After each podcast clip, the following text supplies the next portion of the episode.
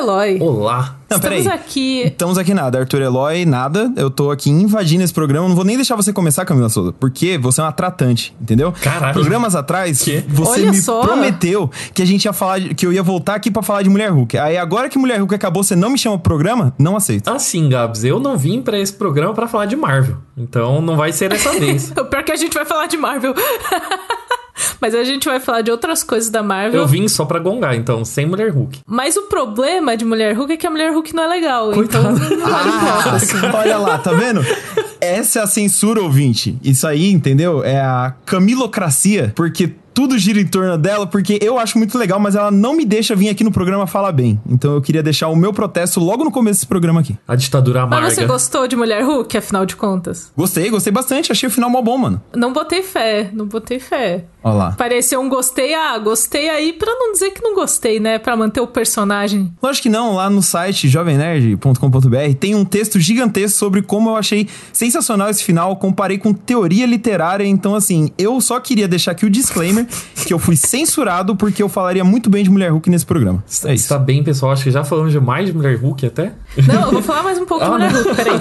Vamos falar. Não, eu só queria dizer que Tratante, na verdade, é uma série da Marvel que me passa trocentos episódios me dizendo eu não sou mais uma série, essa série é sobre mim, e acaba sendo uma série sobre várias outras coisas e é só mais uma série da Marvel. Então, assim, se você é mais uma série da Marvel, não tente fingir que você não é uma série da Marvel porque fica feio. Pelo menos assume que você é, entendeu? É É melhor. da Marvel que brinca com outros cantos do universo Marvel sem ser aquela coisa, uhul, porradinha, vilão que tem o mesmo poder do herói. ê. É, tem porradinha, tem, Tem, coisas é pro legal. futuro da Marvel, tem tudo, tem a mesma coisa. Mas é divertido. Então você ser. Mas eu não tô dizendo que não é divertido, eu estou dizendo que é- que não é sincero. Você dizer que você não é uma coisa que você é. Mas ela sempre se vendeu como, assim, comédia, coisa que a Marvel sempre faz. Mas eu não estou falando disso. Eu não, eu não estou falando do gênero da série. Eu estou falando do fato dela se repetir várias vezes que essa não é mais uma série da Marvel. Isso aqui é diferente. Não é.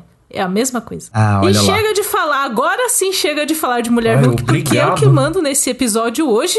e vamos para a vinheta.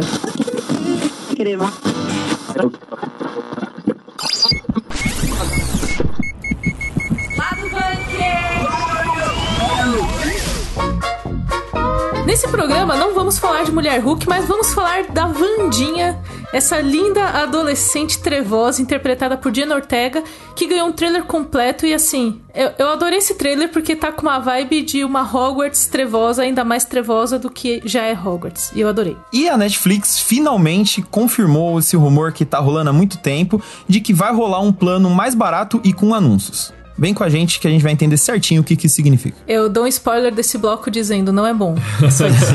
E tal qual o efeito borboleta meio do mal, o filme do Blade perdeu o diretor e por conta disso todo o calendário da Marvel foi pro saco, eles adiaram 500 coisas e a gente vai falar sobre todas essas mudanças porque a Marvel tá igual a gente, assim, ela tá emocionada com os projetinhos e não consegue entregar tudo na data. Entendo muito bem. E bom, é, ao longo dessa última semana rolou aí em São Paulo a Brasil Game Show 2022 depois de dois anos. É, não sei se vocês viram que rolou um negócio meio chato aí nesses dois anos que impediu eventos presenciais, né? Então, BGS É, tem- voltou. tem alguma coisa aconteceu, aconteceu, né? aconteceu, aconteceu uma coisa aí, meio, meio chatinha.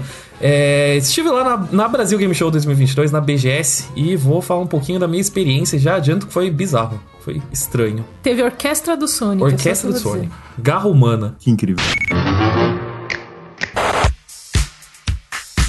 Gente, tivemos um trailer essa semana que, assim, eu gosto desses trailers que a gente não espera por eles, a gente nem dá nada por eles, que a gente fala, ah, já saiu o trailer e tal.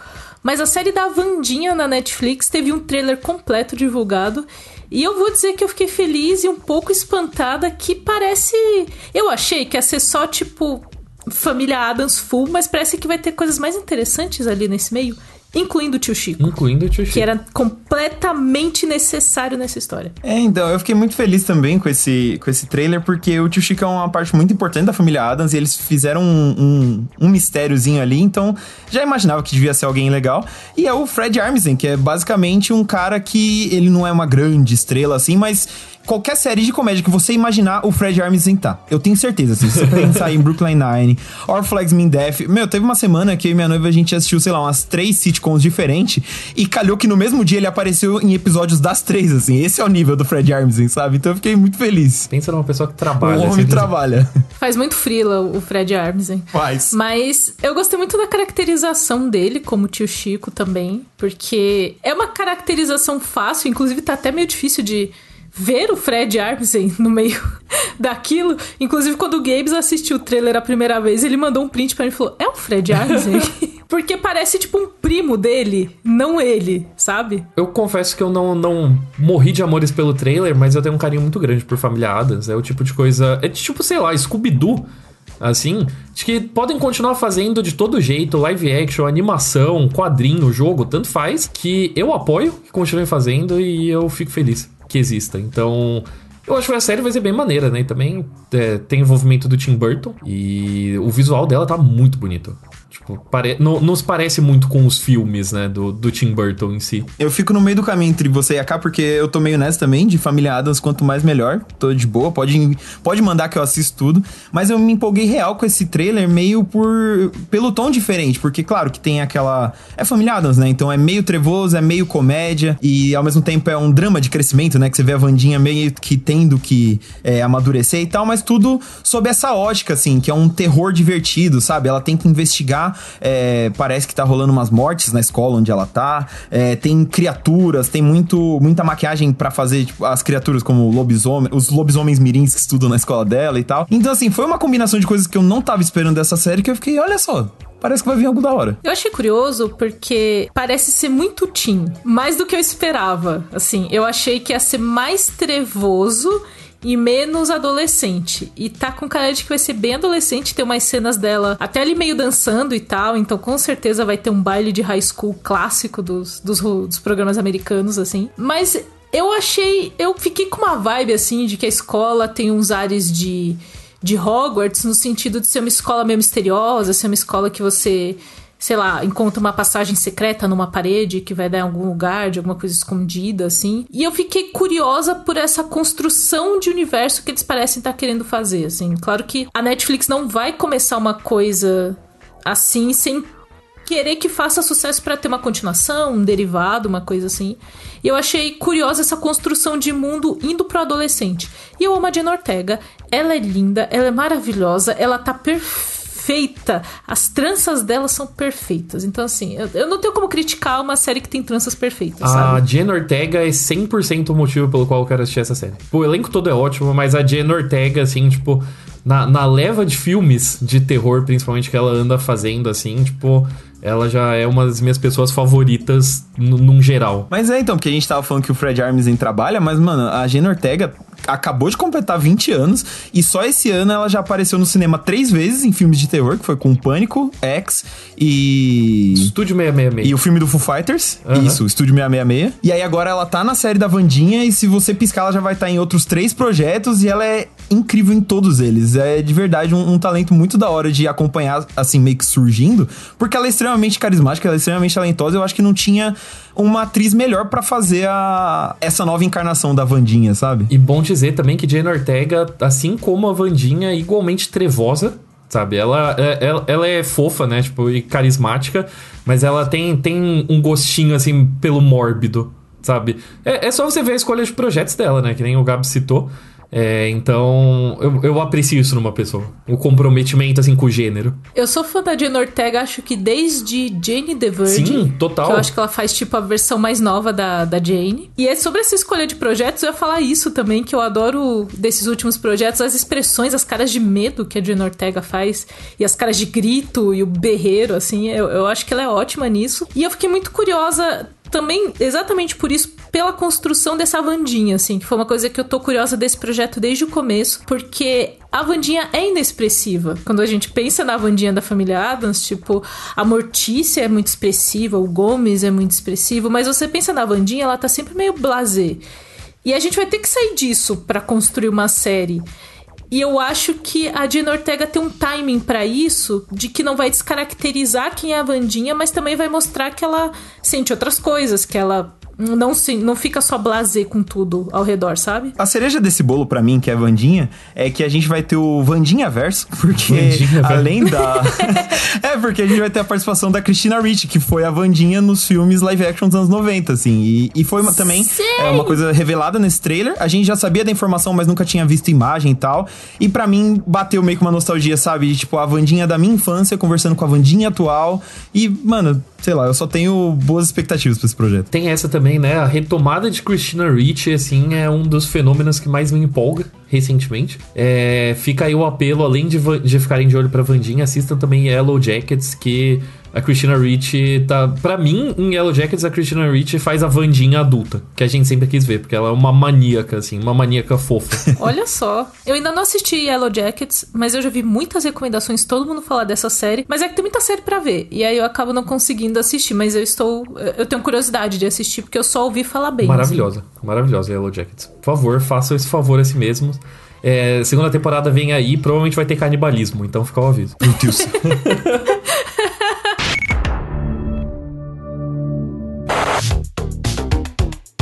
falar, Camila, em muita série para assistir, vamos falar agora de streaming, porque a Netflix trouxe aí a notícia que tava se especulando, tava esperando há um tempo, que é finalmente o lançamento de um plano mais barato só que com anúncios dentro da plataforma. Pois é, né, gente? Então, a gente foi eu não fui pega de surpresa pelo anúncio. Inclusive, ter anúncios em streaming é uma coisa até que eu queria falar sobre isso no bloco, porque tem vários streamings que tem anúncio. Inclusive, especialmente anúncios internos, né? Não tem anúncio de, sei lá, refrigerante.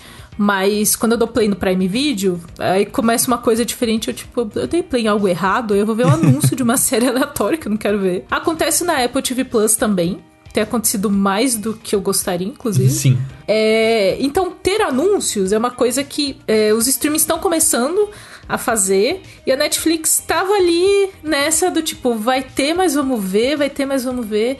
E assim, o que ela anunciou que vai ter parece tão pouco vantajoso que eu acho melhor continuar pagando o que eu tô pagando, sabe? Deixa pra Olha, se você tá meio por fora aí dessa treta toda do plano da Netflix com anúncios, é, isso já é uma discussão que tá rolando já tem uns bons meses. É, inicialmente a gente ouviu que isso ia rolar, tipo, em territórios testes, né? Eles iam fazer isso na Índia e tal, testando para ver se rolava, né? É, agora, eles vão expandir essa fase de testes, ainda tá em fase de testes, né? Vão expandir para 12 países, o Brasil incluso. E aqui no Brasil já saiu o preço, já saiu todos os detalhes certinho. Aqui no Brasil vai custar R$18,90 por mês. É, o que sim, comparando com os outros planos da Netflix, é realmente mais barato, mas ainda não é exatamente barato, barato, né? Mas se você tá em dúvida do que, que realmente muda, é, primeiro de tudo, você não vai poder assistir as coisas em 1080p nem 4K. É, a transmissão vai ser só em 720p, o que já é comum para os planos mais baratos da Netflix. É, e você também não vai poder baixar filmes e séries para assistir offline. É, essa funcionalidade não vai estar disponível nos planos mais baratos. E aí que entra né, a questão de ser um plano com anúncios. Um plano com anúncios significa que de tempos em tempos é, você vai assistir comerciais Tipo, é, é uma pegada meio retrô, assim, você lembra da TV a cabo? É retomada da TV aberta, então, né? Você lembra a TV, assim, TV a cabo, TV aberta, aquela lá que marcou a sua infância? Sabe? É tipo isso, só que agora é digital. O site oficial da Netflix cita uma, entre aspas, uma média de 4 a 5 minutos de anúncios por hora. E geralmente esses anúncios são de 15 a 30 segundos é, a grande sacada é que eles não vão só passar antes, como é o caso do Prime Video, da Apple TV Plus, mas também durante, né? Então, é, mais numa pegada aí mais YouTube das ideias, né? Você tá lá assistindo é, o seu filme de boa, você tá lá assistindo a sua série, e daí do nada, pá, bateu uma hora, né? É, não sei se vai ser tão regradinho assim, mas vai bater uma hora e daí, pum, começou assim anúncio. Você vê uma propaganda de 30 segundos. Eles. Uma coisa que eu achei interessante aqui no site oficial, eles pontuam que esses anúncios de 15 a 30 segundos são no lançamento, que significa que, tal qual o YouTube, pode aumentar depois. Então eu consigo ver, sei lá, daqui a um ano, a gente. Tá, é, quem é assinante desse plano, tá lá assistindo o seu filme de boa no meio do clímax do filme. O que acontece entre aquela famosa propaganda de dois minutos você não pode pular? Então, horror. Mano, tem várias coisas sobre essa. Tem várias nuances de tipo. A gente tem que falar com calma, com calma. porque vamos começar pelo preço. Não acho que é um preço atrativo para você ver com anúncio. assim, um preço com anúncio 20 conto praticamente, 18,90, 19 reais. Eu achei muito caro para essa quantidade de anúncios também, assim. Tipo, sei lá, a Apple até esses tempos agora aumentou um pouquinho. A Apple até esses tempos estava 10 reais. Sim, sim. É, agora é tipo Sabe? coisa de 15, né? Se eu não me engano. Isso, tá mais ou menos por ali, que é mais ou menos o preço do Prime também, que o Prime deixou de ser 9,90 também. O, o, adendo, né, aqui só é que o plano básico da Netflix atualmente, ele custa 25,90. É, a grande sacada dele hoje em dia é que ele só é streaming 480p. Ele vai aumentar para 720 também, né, para ficar HD pelo menos, mas é uma então entre os planos básicos aí, né, a diferença vai de 18,90 para 25,90. Então, isso aqui é a base que a gente tem de comparação. Eu acho que não compensa também. E o que eu acho mais complicado ainda, além disso tudo que vocês estão citando, é que eles colocaram que um número limitado de filmes e séries não estarão disponíveis de, devido a restrições de licenciamento. Então, assim, você vai estar tá pagando mais barato, beleza, mas você vai ter os anúncios que vão aparecer durante o, o conteúdo, que eu acho já meio esquisito o valor não compensa essas coisas, você ainda corre o risco de, por exemplo, sei lá, saiu uma série, um filme que tá todo mundo falando, tá na boca da galera, você quer assistir, ah, não pode porque você paga menos. Sei lá, é, é complicado. É, é bem bizarro. Então, é exatamente por isso que eu falei que tem várias camadas, porque quando eu falo do Prime e da Apple TV Plus, eles fazem um anúncio no começo e geralmente é um anúncio do próprio conteúdo. Então eu tô no Prime, vendo o anúncio de outra série original do Prime. Então é um anúncio interno. E aí eu acho que tem menos problemas. Quando a gente começa a abrir para anúncios de fora, que eu não sei, ainda não está detalhado qual vai ser esse formato de anúncio, se vai ser de acordo com o algoritmo, quais, quais serão os produtos e tal. Mas aí você tem uma questão de quando não for um conteúdo original Netflix, se as pessoas que são detentoras daquela série, daquele filme, querem uma propaganda ali no meio. E aí você entra em toda uma outra seara de negociação de contrato porque começa a complicar, entendeu? Quando você começa a colocar anúncio de fora num, num serviço como streaming, né? Na TV e na TV a cabo já funciona. O meu maior medo é porque tem uns canais de TV a cabo, acho que vocês devem saber, conhecer aí, que eles dão uns cortes muito bruscos pro comercial. Uhum, sim. Que é um cortão, não dá um fade, não acontece nada. Ele dá um corte e o comercial entra alto pra caralho. Uhum. e é uma. E assim, é um corte de experiência gigantesco. E aí eu olho assim e falo, cara, por R$18,90, tipo, você ter essa, essa energia, porque quando eu vou ver TV, eu vou com a cabeça de TV, eu sei que funciona assim. Mas quando eu vou pro streaming, tendo anúncio no meio, não só no começo, eu acho que é um tiro muito arriscado pra Netflix. Uhum. É, obviamente, ela não vai mudar os outros planos, então quem quer continuar, continua, não muda nada para quem já tem assinatura e já gosta do plano que tem. Mas eu me preocupo se isso vai vingar realmente, porque se fosse mais barato, eu falava, não, vai vingar porque a galera tá sem grana, a galera quer algo mais barato.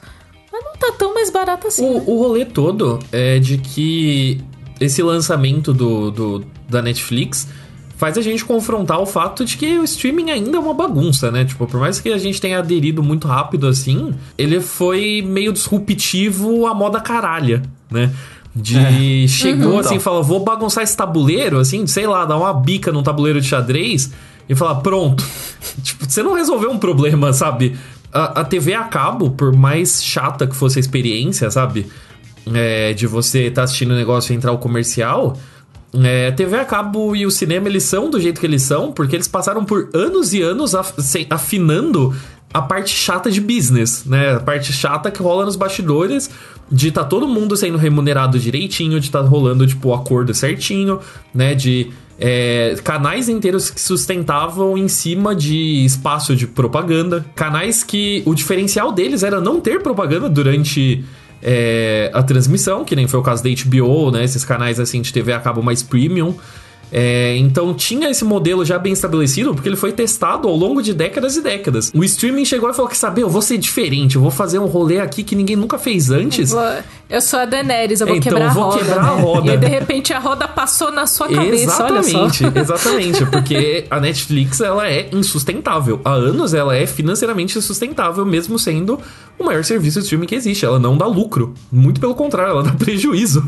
Tá ligado? Ela dá prejuízo. O pessoal da Netflix está completamente surtado de precisamos tirar grana e precisamos tirar grana o mais rápido possível. Então, essa é uma alternativa. Então, é, se você percebe que o streaming lentamente está virando mais e mais parecido com a TV a cabo, é isso é eventualmente vai acontecer mesmo. Isso não é necessariamente uma coisa ruim. E, e é complicado porque isso do streaming que você falou engloba, acho que praticamente todos, que são várias questões que, é, por exemplo, é, que caem questões de legislação é, regulamentação do streaming, é, cair em contratos. Pô, esses dias teve streaming aí retirando o conteúdo original deles mesmos da plataforma para não pagar residuais, que é como se fossem royalties, pros criadores. Que é meio nessa, de não perder dinheiro. Só que, pô, com essa, um, um desenho, uma série que tava disponível só lá, de repente sumiu do mercado. E aí? Eu perdi sabe? o meu show dos Looney Tunes.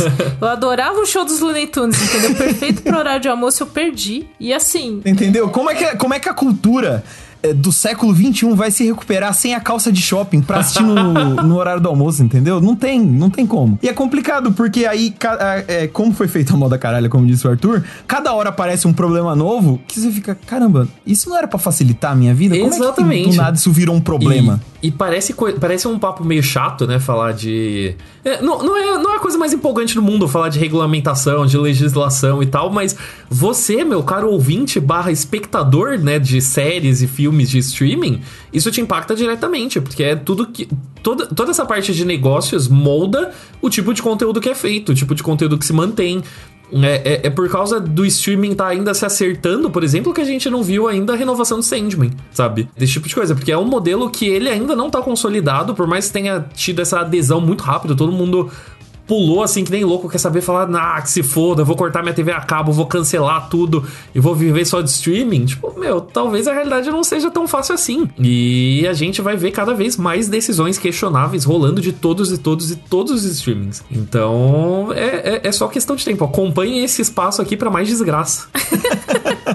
Mas sim, esse serviço fica, vai começar a ficar disponível a partir de 3 de novembro, uma da tarde. Achei curioso que tem um horário, é. tipo, não é meia-noite, é tipo às 13 horas do dia 3 de novembro. E eu me, eu me preocupo se isso vai surtir algum efeito. Eu não acho que, para quem já é assinante, para quem já paga os planos muda alguma coisa, mas eu não vejo como algo que vai chamar muita gente nova, assim, uhum. pelo valor. Porque se a, a ideia aqui é arrecadar, é fazer uma coisa mais competitiva, porque a Netflix, os planos normais estão muito caros, uhum. inclusive, uhum. em comparação com, com outros streams que a gente tem no Brasil, eu não achei tão competitivo assim. E aí você tem, por exemplo, de, de tudo isso que a gente falou, qualidade de vídeo é HD não, não é full. A, número limitado, que eles falaram, ah, gente, de séries e filmes, que eles falaram, ah, estamos trabalhando para isso. Mas, cara, até isso chegar pra gente, de fato, até isso se desenrolar no burocrático e chegar aqui embaixo, é meio difícil, assim. Então, não vi muitas vantagens, vai, vai ficar aí disponível. Tenho curiosidade, inclusive, vamos fazer uma cobertura sobre isso no bunker no dia que sair, vamos ver como que é o plano, se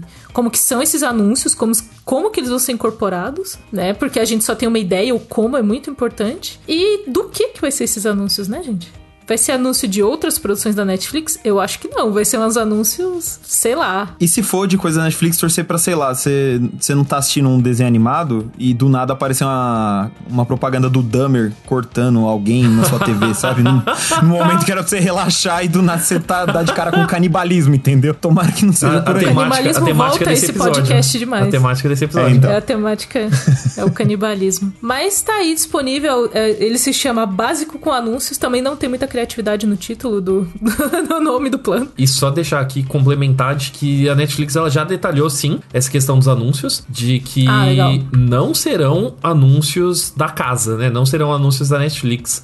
É, serão anúncios de fora. O que é muito curioso, porque essa, essa tendência que eu falei, né? De tipo, o streaming cada vez mais vai se parecer a TV a cabo, ou pelo menos as partes ruins da TV a cabo, é falado com todas as letras no site da, da Netflix, porque eles listam como, ah, o plano básico com anúncios também representa uma ótima oportunidade para os anunciantes. A chance de alcançar um público diverso, incluindo pessoas mais jovens, cada vez mais não assistem a TV tradicional. Então, uh, é, é, exatamente isso. Ué, mas eles não assistem TV tradicional e o que vocês têm a me oferecer é um, um formato de TV tradicional? É What? E a parte, e a parte mais engraçada disso isso tudo. Paradoxo. A parte mais engraçada disso tudo é que Beleza, o plano ele é só 720p a resolução, porém os anúncios rodam em alta resolução.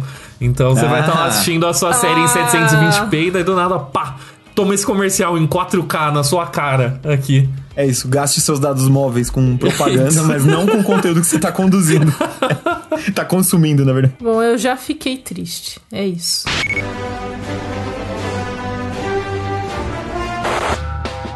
E por falar em tristeza e bagunça, a Marvel anunciou que mudou tudo, basicamente. Eles trocaram as datas de praticamente todos os principais lançamentos de Blade pra frente. E a culpa é do Blade, culpa é do inclusive. E a culpa é do Blade, coitado.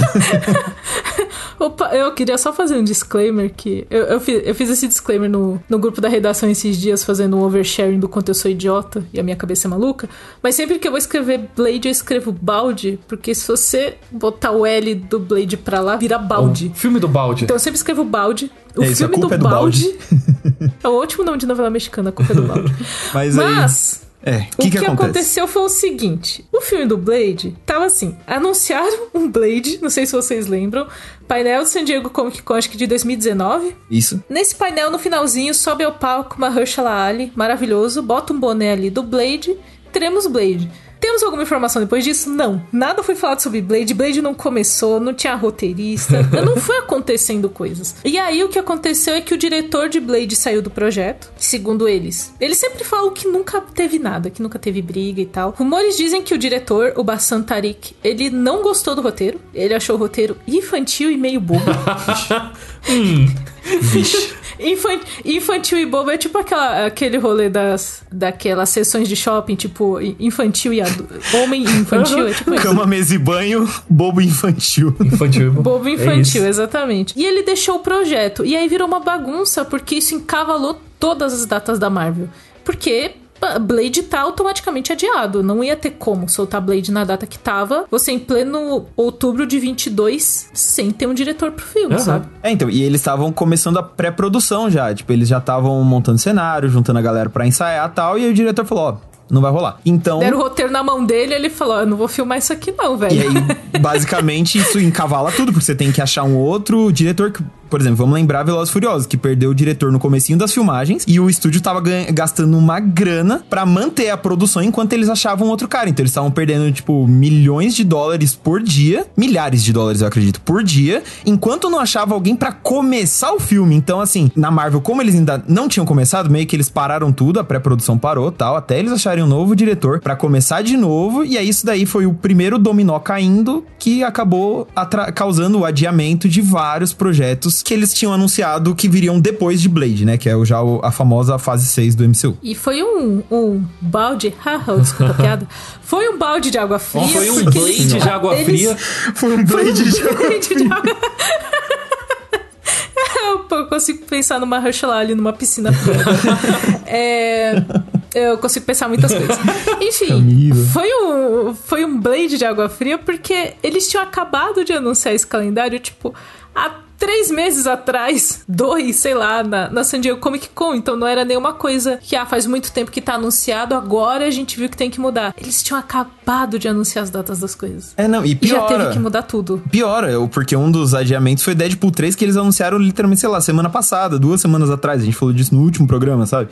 Então, pra situar o nosso ouvinte, é, isso só impactou as coisas da fase 6. Então, no momento são Blade, Deadpool 3, Quarteto Fantástico e Vingadores Guerras Secretas, que é só o último. Aparentemente, o Thunderbolts e o Dinastia Kang mantêm as datas que eles já tinham, mas todos esses outros aí eles foram espalhados mais pro final de 2024, 2025 e 2026 também. Inclusive, tirou aquela. aquilo que a gente tinha que teríamos dois filmes de Vingadores em o mesmo Aham. ano. É verdade. Agora mudou. Então, o Vingadores Guerra Secretas, vamos vou falar as datas. O Blade era em novembro de 2023, então era mais ou menos daqui a um ano. Por isso que eles tiveram que adiar. Sim. Que não dá pra em um ano você pegar o diretor, apresentar o conceito, alguém que vai querer chegar, diretor ou diretora vai querer chegar e trazer um pouco da própria visão, começar a pré-produção, pós, finalizar efeito e soltar. Não tem como, gente.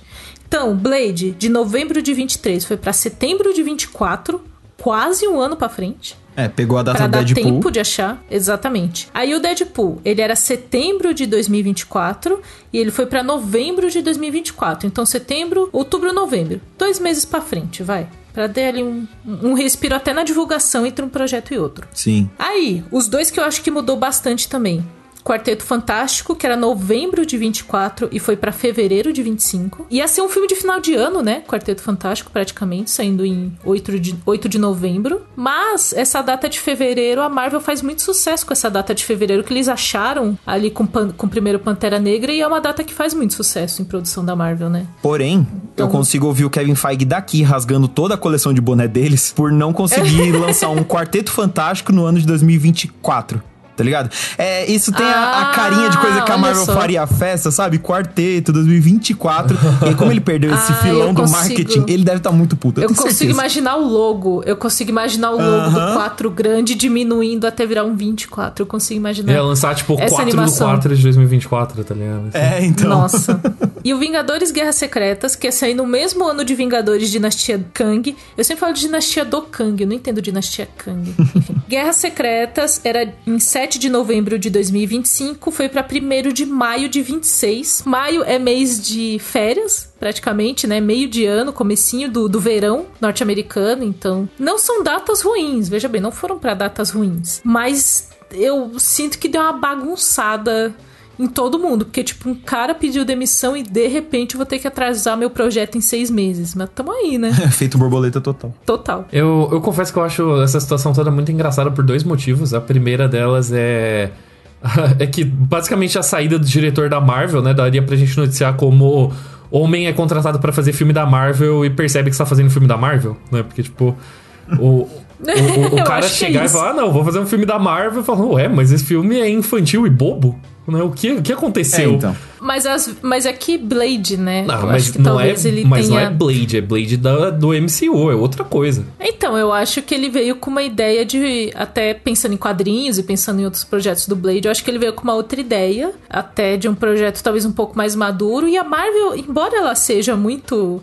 É, infantil e adulto, mas ela, ela tem alguns projetos ali, principalmente no streaming, que estão brincando com isso. Então eu acho até que ele Acho que veio com uma expectativa de fazer uma coisa diferente, chegou lá e falou: não, a gente vai fazer um filminho da Marvel. É, então, e, e eu fazer. acho que a gente vai ver essa treta também mais vezes, porque a Marvel, ela entrou nessa pira, assim, de contratar, tipo, diretores que são mais de circuito de festival, assim.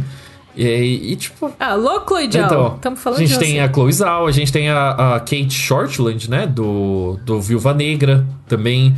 É, o, o Destin Creaton também, né, de Shang-Chi, se eu não me engano, ele também era do, dos rolês de festival. E, tipo, é 8 ou 80, tá ligado? Tipo, você vai ter ou uma pessoa que fala, não, é isso aí, vamos fazer de tudo, ou alguém que vai sentar e falar: Isso daqui não é minha pira, não. Inclusive, na, na treta lá dos efeitos especiais da Marvel, a escolha dos diretores foi algo que os artistas de efeitos especiais reclamaram, porque falaram como que a Marvel tá pesando numa galera muito mais nova e esse pessoal não tem muita experiência para tocar uma produção de alto nível, assim, né? Tipo, de. Uhum. Quer dizer, de grande escopo, Sim. né?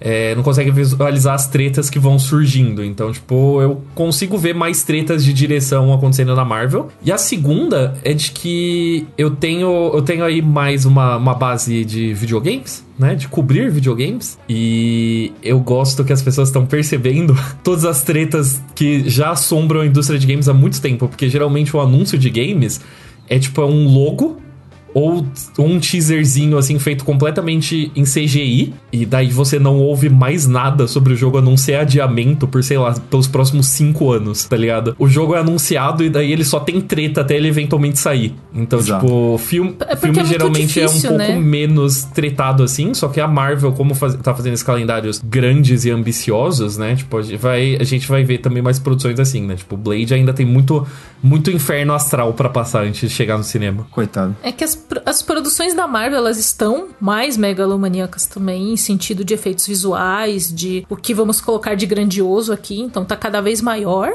a escala disso, o que em termos de produção tem que aumentar o tempo de produção pra galera conseguir entregar, senão fica me entregando as cabeças flutuantes aí do Thor, que ninguém quer ver. E sobre essa coisa de direção, Arthur, eu acho que assim, é, é, é, muito. É uma discussão muito difícil, porque quando a gente fala de filmes, é um processo criativo, né? É, é uma. É uma parte artística ali. E eu acho que as pessoas que conseguiram se dar bem na Marvel, esses nomes que você citou, o próprio diretor do Shang-Chi, que você vê exatamente em um filme como Shang-Chi, a parte que foi criação do diretor e a parte que foi o Zé Boné falando precisa ter um final assim para ser grande, é. entendeu? O cara, tipo, eu quero contar uma história sobre uma linhagem familiar, uma coisa, né, cura e trauma. E o Kevin faz, tipo, não, bota um dragão aí, foda-se. Bota o dragão aí, só de zoeira. Mas eu acho, mas o rolê, eu acho que quando, quando falamos de Marvel e, e diretores que são cria realizadores assim com uma pegada mais autoral, é você conseguir o equilíbrio. Uhum. Porque eu é. acho que o que esses diretores propõem, eu não acho que a Marvel nega. Ela fala, ah, não pode contar uma história de família. Eles falam, pode contar uma história de família, mas vai ter que ter a minha parte também. Vai Sim, ter que ter exato. a minha parte do MCU e eu não julgo o diretor que sai porque fala eu não consigo conciliar, porque é difícil. Mas eu fico muito feliz quando um diretor que é um, um realizador com assinatura consegue ter esse equilíbrio e colocar na rua um projeto que tem as duas características. Muitas vezes sai bizarro, porque se é um Frankenstein, uhum. é, é difícil. é aquele desenho do cavalo que começa desenhado de um jeito e termina de outro. Entendeu? Eu, eu, acho que é muito difícil, mas eu ainda prefiro do que ser um filme de um diretor que não tem assinatura e ele sai full Marvel. Tipo John sabe? Watts. Eu ainda prefiro o filme que eu. É, eu pensei tipo, nesse nome, você que falou. Tudo, nomes, tipo, né? tudo que o John Watts fez.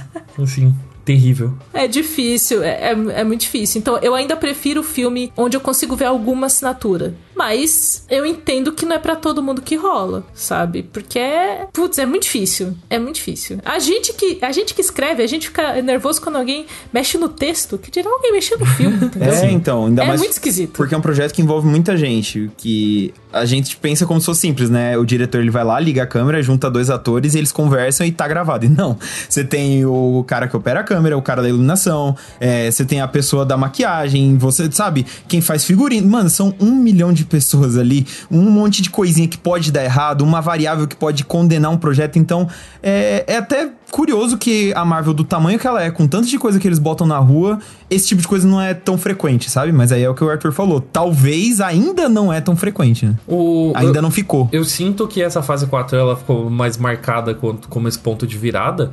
É justamente porque a Marvel ela tá indo atrás de diretores com sensibilidades diferentes, né? Porque é, eu, eu, sinto que é um esforço de marketing. Eu sinto que a Marvel está tentando comprar prestígio, tá ligado? Tá tentando comprar uma reputação, assim, de tipo, pós-Vingadores Ultimato. Falar, não, na real a gente faz agora ah, estudos de personagem, sabe? Essas séries, assim, focadas no desenvolvimento de um só personagem. Tipo, a gente não tá mais tão ligado no universo em si, sim nas histórias das pessoas. E eu acho que é tudo papo. Assim, tipo, no, a, a, a, fase 4 a gente não vê isso, então... Eu, eu só fiquei grunindo aqui para falar a minha então, opinião. A minha opinião é grunida. Essa é a opinião isso. da Camila. Aí, aí, que tá, então acho que existe, existe esse conflito entre o que a Marvel é e o que a Marvel quer ser publicamente e... Olha só, a mulher Hulk todinha. Exatamente. Olha, tô, a gente fez uma aqui. volta que a gente voltou pra caramba. É, então, Olha aí, ó. Eu tava pensando, a língua coçando pra falar, ó, então, vocês estão achando isso? Assiste Mulher Hulk, vão achando. Vou deixar isso quieto. Que é isso? Camila já ela me baniu. finge que é uma coisa e é outra. Ela finge ah, que é, é uma nada. coisa Ela, ela Mas é finge é isso, que ela é gente. divertida e ela é divertida assim, Camila. Não vem, não. Mas o ponto não é diversão, Gabriel. Ninguém falou que não é divertido. Ah. Só não é, só não é sincero, só não é honesto. É desonesto. Mulher Hulk é desonesto. Enfim, gente. Advogada, né? Mudaram as datas. É, olha, o meu noivo é advogado, não posso falar essas coisas, entendeu? Não posso soltar essa. Enfim, gente, mudou as datas na Marvel. Acessem lá o Nerd Bunker pra ver as datas e a gente. Assim, vai demorar pra caramba, gente. Não, não se apressem aí pra guerras secretas. Né? É melhor esperar meio, meio sentadinho. Ou não esperar, demorar. assista outras coisas, sabe? Existem outros filmes, outras séries sendo feitas, tá ligado? Então, então, tipo, sei lá, até 2025, 2026, você pode literalmente assistir qualquer outra coisa. Qualquer outra coisa. Qualquer outra adaptação de HQ também, sabe? Tem outras HQ sem ser Marvel e DC, tá ligado? Tipo, por favor, assista outra coisa. É isso, assistam Hellboy. Do nada, Dani. o do David Harbour. de Arthur Eloy. Esse não, pelo amor de Deus, os bons. A Brasil Game Show está de volta ao jogo. E agora falando sobre outros assuntos que não são Marvel e não são filmes, a gente vai falar de joguinho, jogos eletrônicos. Porque se você gosta de videojogos, você gosta de jogos eletrônicos, você sabe que aí na cidade de São Paulo, entre os dias 6 e 12 de outubro, rolou a BGS, que tinha uma certa importância para isso, porque A última BGS que a gente teve foi em 2019. É, como eu falei na abertura, se você não lembra, entre 2020 e 2021 tava rolando um negócio aí meio chato, chamado pandemia, né? Então isso acabou impedindo que a BGS rolar, a BGS e todo outro evento existente é, rolasse de forma física. Então foi um retorno à BGS. A BGS estava comemorando bastante isso. Comemorou tanto que fez a maior BGS até então. Literalmente em espaço e dias também, né? Porque geralmente eram. Puta merda, não parava de ter BGS. Nunca tipo, acabou. eu falava, é o último dia hoje? Não. É o último dia? não. Eu tava igual o burro do Shrek. Tipo, a gente já chegou? Não. Foi uma Eu BGS tava me sentindo de. no dia da marmota, sabe? Nem me fala, e eu que Exatamente. fui pra esse rolê. Então, É, foi, foi uma BGS de sete dias. Geralmente eram só cinco, né? Então. é, sendo, Já era grande com cinco, era um né? dia de imprensa e quatro pra público, né? Então dessa vez foram sete dias total. E assim, foi uma BGS um pouco estranha.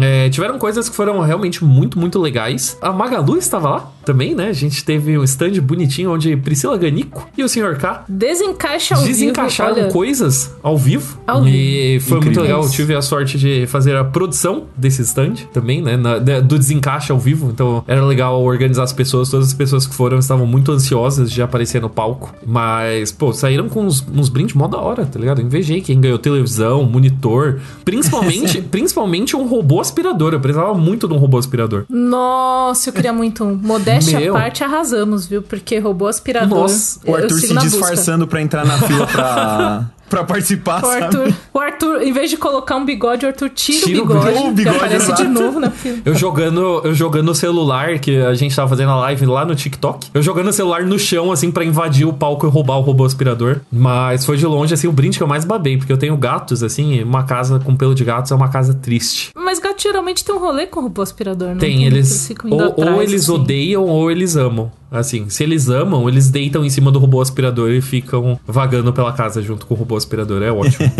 assim, é uma cena, é uma cena muito legal. Meus gatos eles iam odiar, porque eles odeiam aspirador. É a coisa que eles mais odeiam na vida deles. Mas enfim, também tiveram outras coisas um pouco mais estranhas.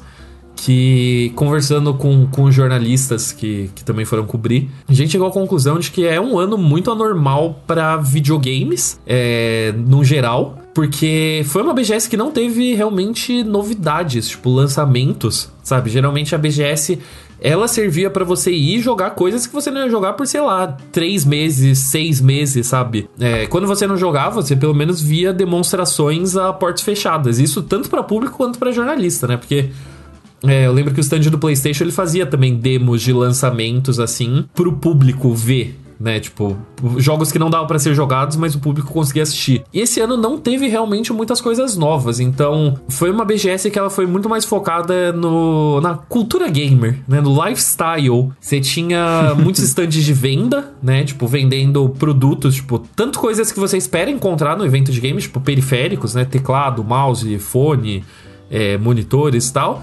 Até coisas tipo, a camiseta de time de esporte, sabe? Produtos de times de esportes, produtos licenciados. Teve uma vibe meio Anime Friends, tá ligado? Eu sinto que é uma retomada e eu sinto que a- o pessoal de eventos tá tentando sentir o clima da volta, assim. Eu acho que ninguém tá sabendo muito bem como as coisas estão de fato. Porque, por um lado, a gente tem muitos ingressos esgotados, dias lotados. A Dessa, que cuida aqui das. Ajuda a cuidar das redes sociais aqui do, do bunker, falou que teve dias que tava muito cheio, dia de semana, inclusive, que tava lotadaço. Então, você tem muita demanda do público, de um público que ficou em casa, sem sair pra nada e tá um pouco carente de eventos, ao mesmo tempo em que a indústria, tanto a de filmes e séries quanto a de games, foi muito impactada e ainda tá voltando a caminhar, né? Não tá a produção de coisas de um modo geral não Aí voltou. que tá. A indústria de games ela é um caso à parte, porque ela não foi impactada pela pandemia tanto que nem as outras. É, na real, ela cresceu durante a pandemia, o que foi um caso até estranho. É, isso no mundo todo. É, aqui no Brasil, eu conversei com o pessoal da Abra Games e os dados que eles passaram pra gente foi de que o aumento de consumo de jogos no Brasil foi de 94% durante esse tempo de pandemia. Então, tipo, porque a galera tava em casa e, tipo, os games eles já estavam meio que prontos para esse momento onde as pessoas iam ficar em casa. Porque diminuiu os lançamentos de streaming, porque não tinha conteúdo, né? As pessoas literalmente não conseguiam fazer filmes e séries, é, não conseguiam lançar é, filmes, porque os cinemas estavam fechados, mas videogame já tinha muita coisa que estava em desenvolvimento há muito tempo e é uma indústria que todo o esquema de distribuição dela acontece diretamente na sua casa, né? Você comprou um videogame, você comprou um videogame pela internet, ele chega na sua casa e todos os jogos que você compra são online, né? Tipo, digitais. Muitos desenvolvedores de jogos já trabalhavam de casa também, né? E de qualquer forma são mais adeptos de tecnologia. De qualquer forma, né? Já que lidam com isso. Então, foi um período de transição para a indústria de games, foi muito mais fácil. Então, essa BGS, é, ela também foi um pouco de muita gente que não era gamer antes da pandemia, indo numa BGS pela primeira vez na vida.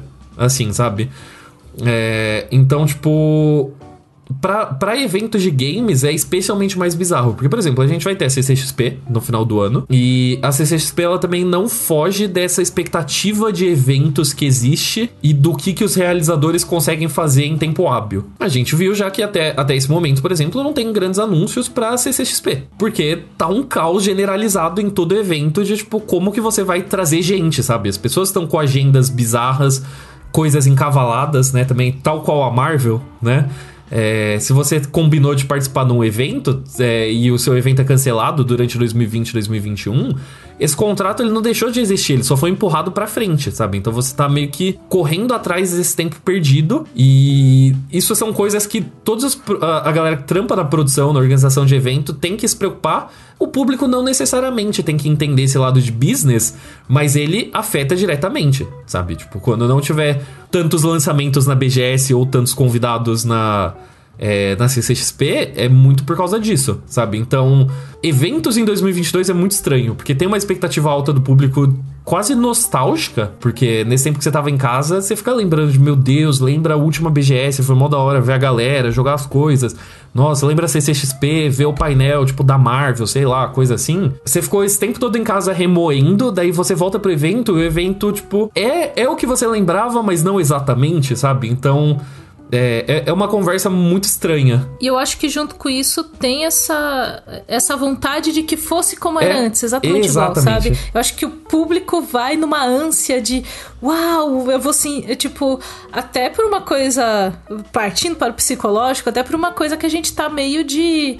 É, foi um período tão difícil, esse período de, da pandemia mais aguda e do isolamento social, que a gente quer meio que dar uma escapada e, e talvez ir para um evento do jeito que ele era antes, sabe? E aí você chega lá e fala, putz, o evento ele está aqui, ele está acontecendo, mas não é a mesma coisa. E aí, sei lá, tem é, é, é meio agridoce assim. Você tá feliz por estar no evento, mas é esquisito porque ele tá diferente e tá tudo diferente. Exatamente, exatamente. Eu acho, inclusive, que a melhor parte da BGS foi ver as pessoas, né? Porque realmente fazia muito tempo que, que jornalista de games, né? É, o pessoal que trampa com games não se via.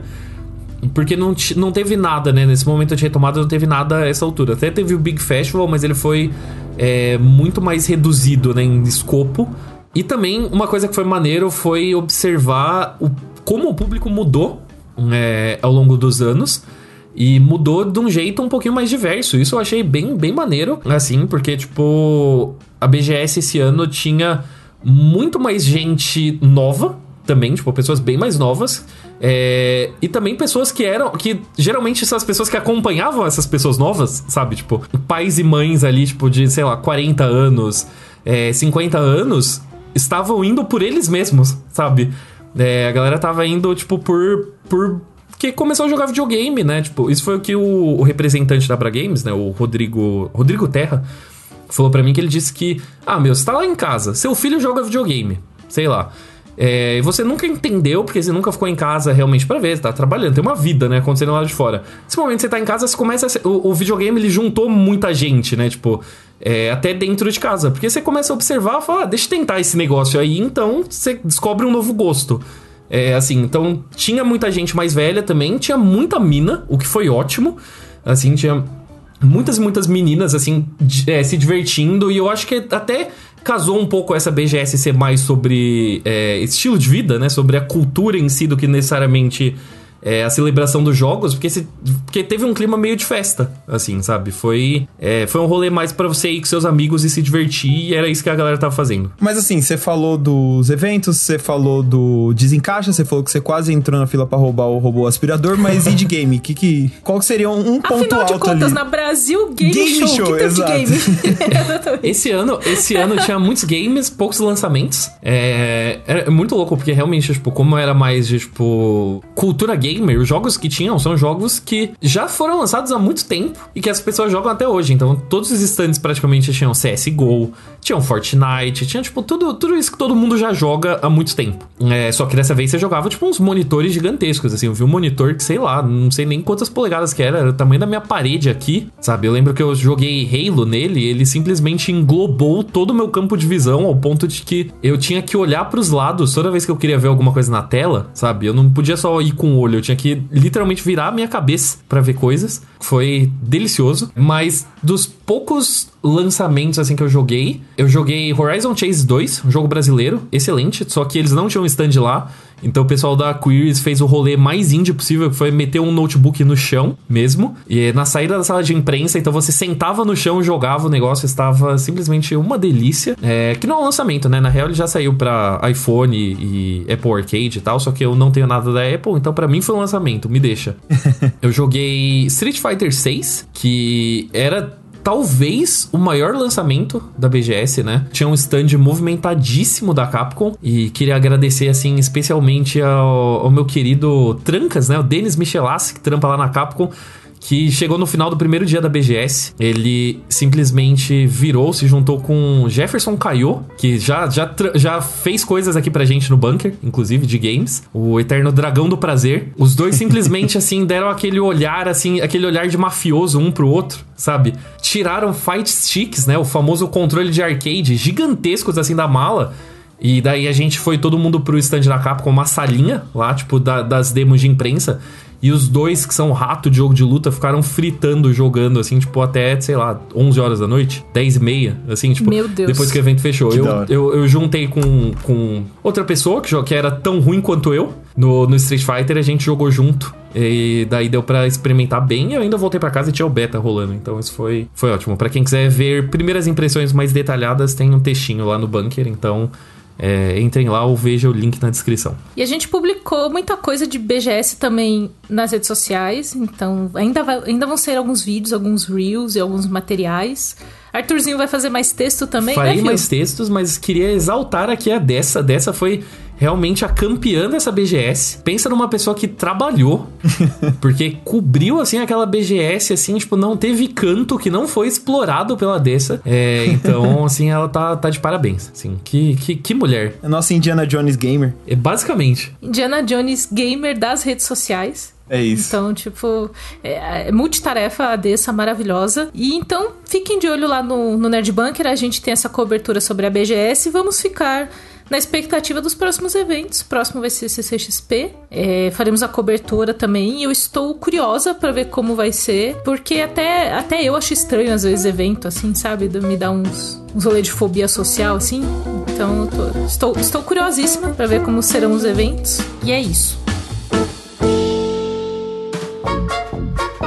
Queria dizer, queria que você detalhasse mais, porque eu só vi isso por stories, mas é que a BGS também faz um, um outro movimento social em São Paulo, que é a Balada Gamer, que aparentemente foi inacreditável esse ano. Assim, assim, o, o grande rolê da BGS, além de cobrir a BGS, é que os jornalistas de games, as pessoas que trampam com games, né, seja tipo os assessores de imprensa, os influenciadores, jogadores, blá blá blá, eles se reúnem em festas, né, porque assim, ninguém é de ferro, é, e às vezes as pessoas gostam só de, de beber um negocinho. Quando eu penso em BGS, geralmente o evento, assim, né? Tipo, jogos e tal, eles são a segunda coisa que eu penso. Que a primeira coisa que eu penso é uma tradicional festa que rola todo ano de BGS, mas que infelizmente agora em 2022 não rolou. Então ficou aí aberto um vácuo de rolês que foi devidamente tomado por um evento chamado Barzinho Game Show, né? Que também, né, a outra, outra, a outra BGS, BGS, outra BGS, né? foi organizada, muito bem organizada, por sinal, pelo Felipe De Martini, que é ali do Canaltech, né, nossos brother ali do, do Canaltech. Opa, galera da galera casa. da casa que, assim, geralmente essas festas elas lotam, ok, né? Tipo, é bastante gente e tal. Esse ano a gente esperava que fosse ser movimentado e tal. Basicamente, o Barzinho Game Show ele foi um fluxo gamer. Assim, ele parou uma das ruas de Santana. Assim, de tanta gente que tinha. De tipo, tomou assim, sei lá, uns dois, três bares da rua. Porque um bar não era o suficiente pra comportar tanta gente. É, os ônibus estavam tendo dificuldade pra passar na rua. Os carros estavam tendo dificuldade de passar na rua. É, tava o funk assim estralando de alto. Então, assim, foi, foi, foi um rolê assim que quem passava não achava que era um rolê de games. Sabe? Foi É bem claro que maneiro. não passava, não devia ter um teclado piscando, não tinha Então. as cadeiras com, com conforto, entendeu? Então, Aí você não liga. ali, Não teve, não teve um RGB, assim, né? Não teve um campeonato, então. um campeonato de CSGO. Assim, não teve. Então, descaracterizou, mas mesmo assim foi, foi bem da hora. É, muitas cenas lamentáveis que não serão abordadas nesse podcast, assim. Eu, eu vi Essa aí, cenas quem- lamentáveis em quem viveu stories, sabe. assim. Quem viveu sabe, eu só digo assim que você, ouvinte, que tem aí os seus favoritos da, da influenciadores, jornalistas de games, assim. Se você visse as coisas que eu vi, sabe? Vocês ficariam Vocês ficariam enojados. enojados. É tipo The Boys, assim, tá ligado? O, a, a realidade. o, jornalismo, o jornalismo de cultura pop nada mais é do que tipo The Boys. É isso que você precisa saber. É por isso que eu não me meto com videogame, entendeu? Em rolê. Eu não conheço meus heróis. Eu não quero conhecer meus heróis, eu quero É admirar eles de saber. longe, entendeu? Exato, é, eu tô feliz aqui. É, é melhor não saber, é melhor deixar na imaginação. E é isso, eu só, eu só vi stories desse rolê. Eu não fui da BGS porque vocês sabem que eu não, não, não entendo de games, graças a Deus. Inveja. Mas. Já basta todo o resto, né? Ah, não. já bem, então, eu já gosto de muita coisa questionável, gente. Não, não preciso gostar de mais uma. Mas os stories que eu vi, assim, eh, tem posts que se lembram até hoje de coisas que aconteceram. Então, fica a informação. Mas a gente volta semana que vem com o lado bunker. Deem tchau pras pessoas. Tchau, pessoas. Tchau, tchau, pessoas. Adiós. Até, até a próxima semana, se eu estiver aqui entre vocês. Se não, até sei lá quando, né? Vamos. Se o Arthur tiver feito coisas lamentáveis aí, eu tiver que banir Então, podcast também, mas acho que Se não. descobrirem, Tá tudo se bem. descobrirem as coisas que eu fiz. Se, se eu, se eu descobrir os vídeos do Arthur aí, a gente vai ter que Então eu conversar. já vou deixar esse trecho aqui pra se algum dia eu cometer um crime, vocês podem usar esse trecho do podcast no meu documentário de True Crime. Não, pelo amor de Deus. Programa editado por Doug Bezerra.